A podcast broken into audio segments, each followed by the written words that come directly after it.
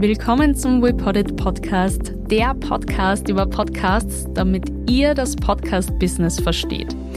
Heute ist nicht, wie angekündigt, meine Kollegin Marlene Auberger zum Thema Mythos TKP zu hören, denn unsere liebe Marlene ist diese Woche leider krank und nachdem wir für euch versuchen, so aktuell wie möglich aufzuzeichnen, kann das schon einmal passieren, dass dann ein Thema ausgelassen wird bzw. verschoben wird und wir heute mit einem anderen Thema zurück sind. Denn Gott sei Dank gehen uns ja die Themen nicht aus. Damit springe ich für Sie ein, allerdings wie dem Titel zu entnehmen ist, mit einem anderen Thema. Mein Name ist Eva Langmeier, ich bin die Geschäftsführerin von WePodit und beantworte euch heute die Frage, Trend oder Here to Stay sollte man Videopodcasts widerstehen. Man hört es ständig und sieht es vor allem jetzt auch Videopodcasts. Es bleibt also ein ständiges Hot Topic, während Anfang bzw. Mitte des Jahres Videocasts noch irgendwie, ja, so sage ich mal, als kurzlebiger Trend abgetan wurde, ist man jetzt in der Branche und vor allem in den Expertenkreisen nicht mehr ganz so sicher, ob es ein kurzlebiger Trend bleibt. Der amerikanische Markt macht es eigentlich ganz gut vor. So ist es dort eigentlich eher eine Seltenheit, wenn der Podcast nicht zusätzlich auch noch visuell mitbegleitet wird. Für alle, die sich denken, was zur Hölle sind jetzt aber eigentlich eigentlich Videopodcasts? Eine kurze Definition für euch. Ein Videocast ist eine Form von einem digitalen Medienerlebnis, wenn man so möchte, also quasi natürlich auditiv, also wie ein Podcast, aber eben auch noch zusätzlich mit Videoinhalten. Am einfachsten ist das, wenn einfach zusätzlich zum Mikrofon auch noch quasi zwei bis drei, je nachdem wie viel Kameraperspektiven man möchte, Kameras aufgestellt werden und der Podcast einfach mitgefilmt wird. Kann man natürlich auch wesentlich aufwendiger betreiben, das heißt wirklich quasi wie ein kleiner Kurzfilm, der parallel zum Podcast abläuft. Vielleicht habt ihr sowas ja auch schon auf Spotify gesehen. Dort sieht man immer wieder vereinzelt Videocasts, sprich wo parallel zur Audiospur dann auch eine Videospur läuft. Der größte Unterschied zwischen Podcast und Videocast ist, wie der Name schon sagt, das Video.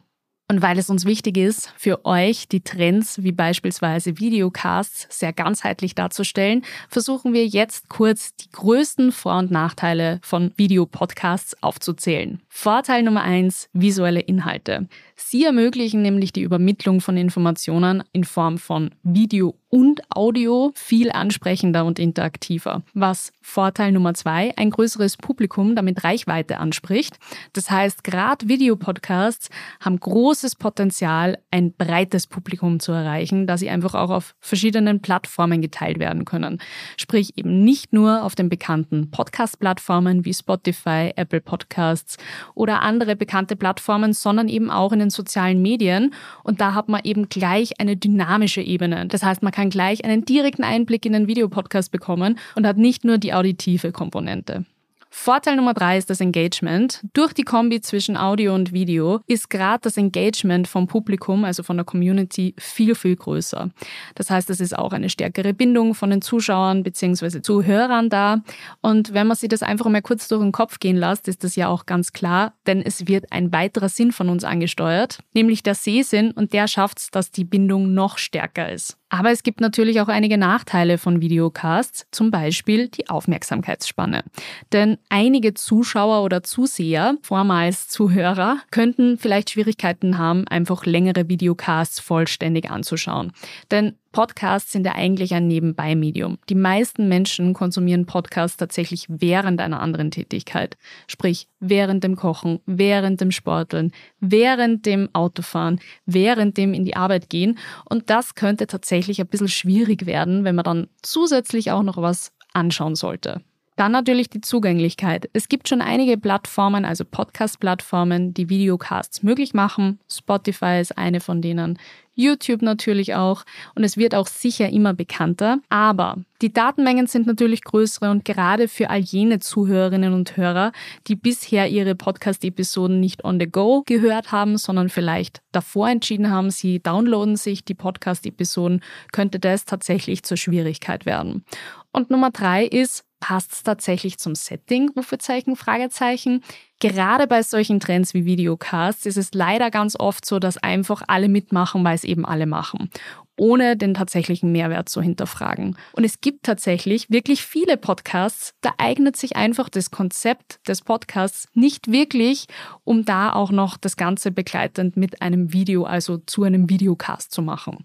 Und das sollte man natürlich immer zusätzlich beachten.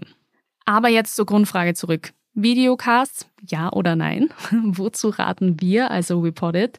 Wir raten ganz klar dazu, den Mehrwert für die Hörerschaft erst einmal wirklich abzuwägen. So wie ich auch schon in, sage ich mal, in meinem letzten Resümee, also dem letzten Nachteil gesagt habe, nicht jedes Setting eignet sich dazu, tatsächlich auch zum Videocast zu werden. Das sagt übrigens auch Adam Shepard von PodPod, denn es muss wirklich nicht jeder Podcaster auf diesen Trend aufspringen, wenn er keinen klaren Mehrwert für sich bzw. seine Hörerschaft sieht. Oft einmal ist es gerade der Faktor, dass man eben nicht vor einer Kamera steht, sondern wirklich nur mit Stimme wirken kann, das ausschlaggebend für das Argument eines Podcasts ist. Aber wir raten schon auch, diesen Trend jetzt einfach nicht nur ziehen zu lassen, sondern unbedingt auszuprobieren. Denn was man natürlich sagen muss, ist, Videos und Social Media sind quasi verheiratet. Das heißt, um Reichweite für den Podcast zu gewinnen, kommt man am Thema Video nicht vorbei. Und gleich, ob man jetzt einen Videoteaser oder Videosnippet im Nachhinein aufnimmt, sprich zum Beispiel als Story für Instagram oder als Videobotschaft für LinkedIn, am Ende kommt man, wie gesagt, am Thema Video nicht vorbei. Deshalb unbedingt ausprobieren, aber ruhig auch mit bedenken, für welche Folge konkret macht es denn Sinn? In welcher Folge habe ich denn vielleicht interessante Gesprächspartner, wo sich ein Videocast gut anbietet, weil ich ihn eben dann auch noch über längere Zeit wiederverwerten kann, eben mit verschiedenen Social Snippets. Vielleicht noch eine interessante Entwicklung, die den Videocast-Boom beflügeln könnte. Google Podcasts gibt's ja ab Ende des Jahres nicht mehr. Google will Anfang 2024 ein Migrationstool anbieten, um die eigenen Podcasts von Google Podcasts eben dann zu YouTube Music zu übertragen. Vielleicht könnte das auch schon ein Richtungsweiser sein, dass Google zusätzlich bei YouTube auf den Fokus Podcasts setzen wird.